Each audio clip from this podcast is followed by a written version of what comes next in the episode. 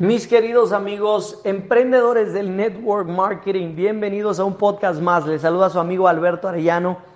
Eh, he estado desconectado, he estado súper, pero súper ocupado con el, con el prelanzamiento de nuestra empresa y wow, hemos estado demasiado ocupados. Sin embargo, gracias por mantenerse en el canal, gracias por mantenerse en ah, las diferentes plataformas, redes sociales con nosotros. El día de hoy vamos a hablar acerca de tres lecciones de vida que te van a ahorrar mucho dolor, mucho sufrimiento y sobre todo que pueden catapultar tu éxito si es que tú las aprendes rápido. ¿Listo? Espero que esto les ayude definitivamente para mí. Estas han sido de las tres lecciones más importantes de mi vida. Número uno, número uno, olvídate de la crítica. Si tú eres una de las personas que todavía le afecta lo que los demás digan, déjame te comparto esto. No importa qué hagas, la gente va a hablar de ti. No importa qué hagas, la gente te va a criticar. Si estás acostado todo el día en el sofá viendo Netflix, te van a criticar. ¿Por qué no te levantas? Vete a hacer algo, vete a trabajar. Si vas y trabajas para alguien más, oye, ¿por qué no inicias tu propio negocio? Mira que tú vales más. Si empiezas tu propio negocio, oye, pero ¿por qué sueñas tan alto? Mira, deberías trabajar para alguien más. No importa qué es lo que tú hagas, la gente te va a criticar.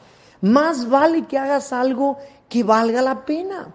Haz algo que te apasione, haz algo que te llene, haz algo que te levante todas las mañanas y que te levantes con emoción, con entusiasmo, con ganas de vivir. Asegúrate de que no te importe la crítica, no importa qué digan los demás. Te voy a contar una historia. Eh, cuando yo tenía alrededor de unos 20, 21 años de edad, 20 o 21 años por ahí, eh, yo vivía en la ciudad de Austin, Texas. Ya tenía alrededor de un año, año y medio en redes de mercadeo, no recuerdo muy bien. Y me acuerdo que uno, uno, de esos días donde te levantas con muchas ganas, con mucho entusiasmo, mucha emoción, me levanté temprano, dije el día de hoy voy a salir a prospectar, no voy a regresar a la casa hasta que tenga por lo menos unos 10 contactos. Y salí y tenía que ir a la oficina de correos a depositar un, un, eh, un paquete que tenía que enviar. Voy a la oficina de correos, me formo y en la línea de espera eh, había dos jóvenes y los prospecté. Llevé una revista conmigo, les regalé una revista de la compañía que, que yo representaba y me acuerdo que me dieron sus números de teléfono, me salí súper contento, dije, wow, ya tengo dos números de teléfono, me monté en mi carro y justo cuando iba pasando enfrente de la oficina de correos de donde iban a salir los muchachos, ¿ok? Justo enfrente ellos van saliendo cuando voy pasando por la, por la puerta principal. Y uno de ellos comienza a reírse literalmente a carcajadas. Agarra la revista que yo les había regalado y me la avienta al carro, al parabrisas, y me dice, con ese, con ese carro, así nos vas a enseñar a ganar dinero. En ese tiempo yo tenía un carro viejito, un Pontiac Sunfire del noventa y tantos, viejito, color negro, medio oxidado, sin aire acondicionado, a 110 la temperatura eh, Fahrenheit en, Austin, Texas. Eh, yo estaba sudando dentro del carro y la persona me aventó la revista, se comenzó a reír, los dos se quedaron carcajeándose mientras yo salí. Aceleré y me fui. En ese momento yo me sentí tan decepcionado, me sentí tan triste, me sentí humillado, mi mente me decía, ¿qué necesidad tienes de esto? Agárrate un trabajo tradicional. Mira, si te regresas a California, porque mis papás vivían en California y yo me había mudado a Austin precisamente para hacer el negocio, regrésate a California. Mis papás no me cobraban renta, todo lo que yo ganara era para mí, era mucho más fácil si yo me regresaba y agarraba un trabajo tradicional. Mi hermano Ricardo en ese tiempo me decía, eh, vente para acá, mira, yo te ayudo a agarrar trabajo en el restaurante. Y, y ganaba relativamente bien en el restaurante. Entonces, si yo hubiese tomado esa decisión basado en la crítica de otra persona, imagínate dónde estaría el día de hoy. Una de las cosas que a mí me salvó la vida, la persona que a mí me inscribió en esa compañía, yo le dije, me voy a ir a California, ya no quiero hacer este negocio, estaba a punto de rendirme, ya listo para tirar la toalla. Esa persona me dijo, Alberto, te hago una pregunta, ¿algún día vas a volver a ver a esos dos muchachos? Le dije, la verdad no sé. Me dijo, ¿y qué te importa? Ellos no van a pagar tu renta, Ellos no van a pagar la colegiatura de tus hijos. Ellos no van a pagar tus, tus gastos. Ellos no van a pagar tu estilo de vida. Es más, si tú te regresas a California y dejas de hacer este negocio, ¿quién va a retirar a tu mamá? Me dijo. Porque mi por qué, la razón por la cual yo hacía eh, network marketing era para retirar a mi mamá de trabajar. Me dijo, ¿y quién va a retirar a tu mamá si tú te rindes? Y dije, wow, tienes razón. Tienes razón. Nunca más voy a ver estos tipos. Y si yo me rindo, ¿quién va a retirar a mi mamá? Y damas y caballeros, el día de hoy te puedo decir, 15 años después, gracias a Dios que aprendí esa lección de esa manera. De ahí en adelante no me importaba absolutamente nada lo que la gente dijera. No importa. Mira, hay un meme que anda circulando por ahí en redes sociales. De, son unos dibujitos como en caricatura, donde van dos señores ya de, edad montados en un burro y el burro lleva carga. Van, pasado al van pasando al lado de gente y la gente los critica y dice, mira, esta, eh, esos señores insensatos, pobrecito animal, lleva carga y ellos todavía van encima del burro, pobre burro. Entonces se bajan porque escuchan, y, ah, bueno, se bajan y luego van pasando por eh, enfrente más gente. Y la gente empieza a criticarlos y decir, mira, estos tipos tan tontos ahí llevan el animal, ¿por qué no se montan? Entonces el Señor pues sube a la señora al burro y van pasando enfrente de gente y comienzan a decir, mira esa señora tan insensata, pobre viejito, va caminando, ¿por qué no le hace un espacio en el burro? Si te das cuenta, no importa qué hagas, la gente te va a criticar. Haz lo que te nazca en el corazón. Haz lo que tú realmente deseas, lo que tú quieres. No importa qué es lo que la gente diga. Incluso si esas personas son tus papás, tus abuelos, tus tíos, tus hermanos, no importa. ¿Sabes por qué? José Bobadilla, un gran líder, empresario, emprendedor y mentor de mentores en network marketing, embajador de Amway, dice, a la mamá hay que quererla, pero no hay que hacerle mucho caso. ¿Por qué? Porque mamá siempre te va a querer proteger. Y entonces, cuando mamá, papá te quieren proteger, lo que no quieren es que salgas de tu zona de confort, donde vas a salir a arriesgar, vas a salir a hacer cosas que nunca has hecho. Mamá te quiere proteger, papá te quiere proteger. Entonces, ¿qué pasa? Que si te quedas en tu zona de confort, nunca vas a lograr cosas grandes. Entonces a la mamá hay que quererla, pero no hay que hacerle mucho caso. Mi mami yo te voy a decir algo, mi mamá sufrió mucho conmigo porque cuando yo me fui yo tenía 19 años, 20 años de edad y mi mamá sufrió bastante porque era el primer hijo que salía de casa y, me había ido y no me había casado, me había ido lejos y no sabía cuándo me iba a volver a ver. Pero yo iba tras mi sueño y le agradezco tanto a mi papá porque mi papá me dio las llaves del carro y me dijo, váyase, vaya y haga lo que tiene que hacer. Y mi papá me empujó y mi papá me ayudó y mi papá fue la persona que me impulsó a hacer lo que yo tenía que hacer. Si yo hubiera hecho caso y yo hubiera me hubiera quedado en California, yo te voy a decir algo, tal vez no hubiera sufrido tanto, tal vez no hubiera pasado por eh, cosas difíciles que pasé, pero tampoco hubiera crecido tanto. Tampoco sería el empresario que hoy en día me he convertido. Y hoy en día, gracias a esas decisiones, te voy a decir algo, mi mamá vive muy bien, logramos retirar a mi mamá, mi papá también, mis hermanos y yo tenemos empresas diferentes y, y, gracias a Dios no les falta nada. ¿Te das cuenta? Gracias a las decisiones que comencé a tomar a los 19, 20 años de edad.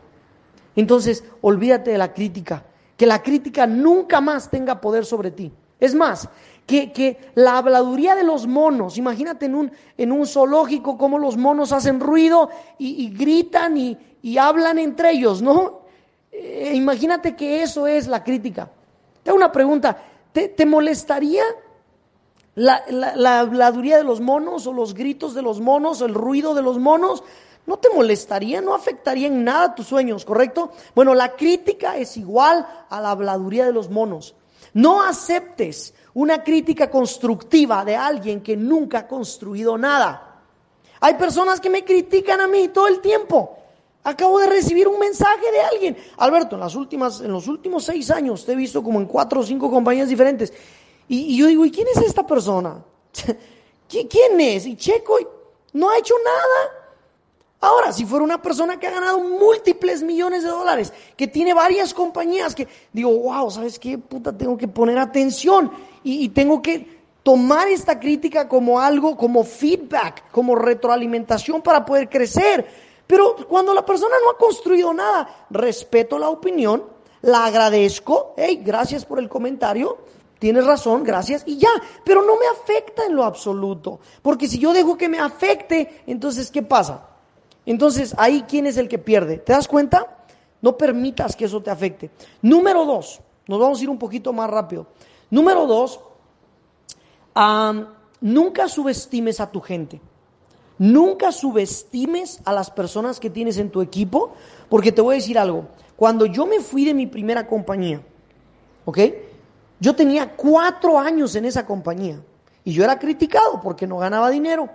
Oye, mira, Alberto tiene cuatro años en esa compañía y no gana dinero. Y cuando me fui, fui criticado porque ¿cómo me fui? ¿Cómo? Después de cuatro años me fui. ¿Te das cuenta? La gente te va a criticar. Cuando me fui de esa compañía, la persona que a mí me inscribió dijo, no importa que Alberto se vaya porque él no es bueno para network marketing.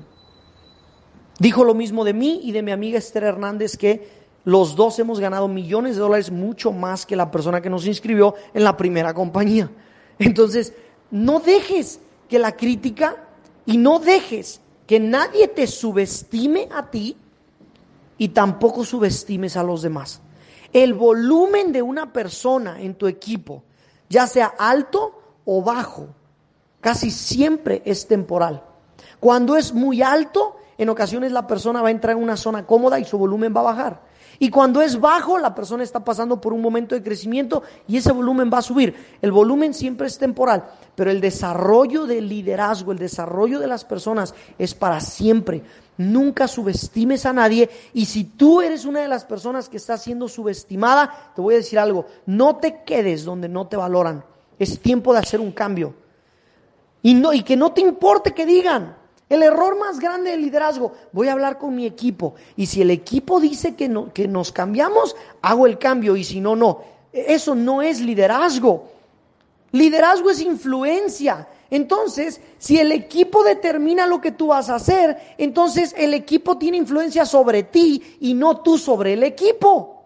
¿Te das cuenta? Yo no, yo cuando hago cambios y cuando he tenido que tomar decisiones difíciles, yo digo, esto es lo que voy a hacer. Y el que me siga, que me siga. Y el que no, somos amigos, que Dios te bendiga, no pasa nada. Somos amigos, simplemente ya no vamos a trabajar juntos. Y ya.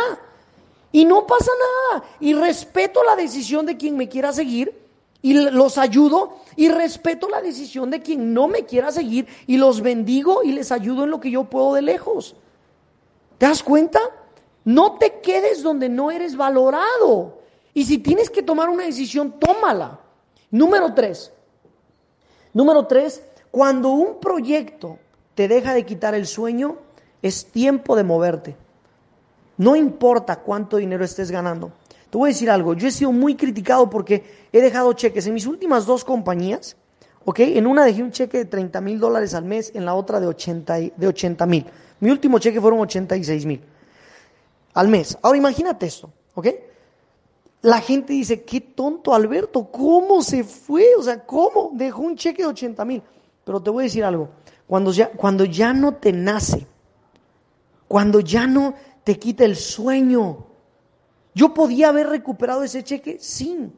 Sí, yo hubiera hablado con la compañía, les firmo algún documento donde, ¿sabes qué? Yo me voy a quedar y mira, no voy a hacer nada y, y, ya recupero mi cheque y me quedo en la compañía. Pero ¿sabes por qué tomé la decisión de irme?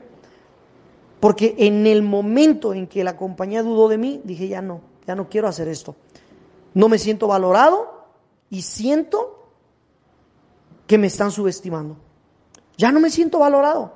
Y ya, me, ya no me va a quitar el sueño este negocio. Ya no me voy a levantar a las 7 de la mañana diciendo, vamos a trabajar duro. Ya no voy a tener esa pasión para construir. Y este negocio sin pasión, esta vida sin pasión, no vale la pena. Necesitas tener esa pasión, necesitas tener ese enfoque, ese drive, ese, ese fuego que te, que te lleva hacia la consecución de tus metas. Damas y caballeros, Algunos de ustedes saben, estoy lanzando, estoy, bueno, en etapa de pre-lanzamiento en este momento.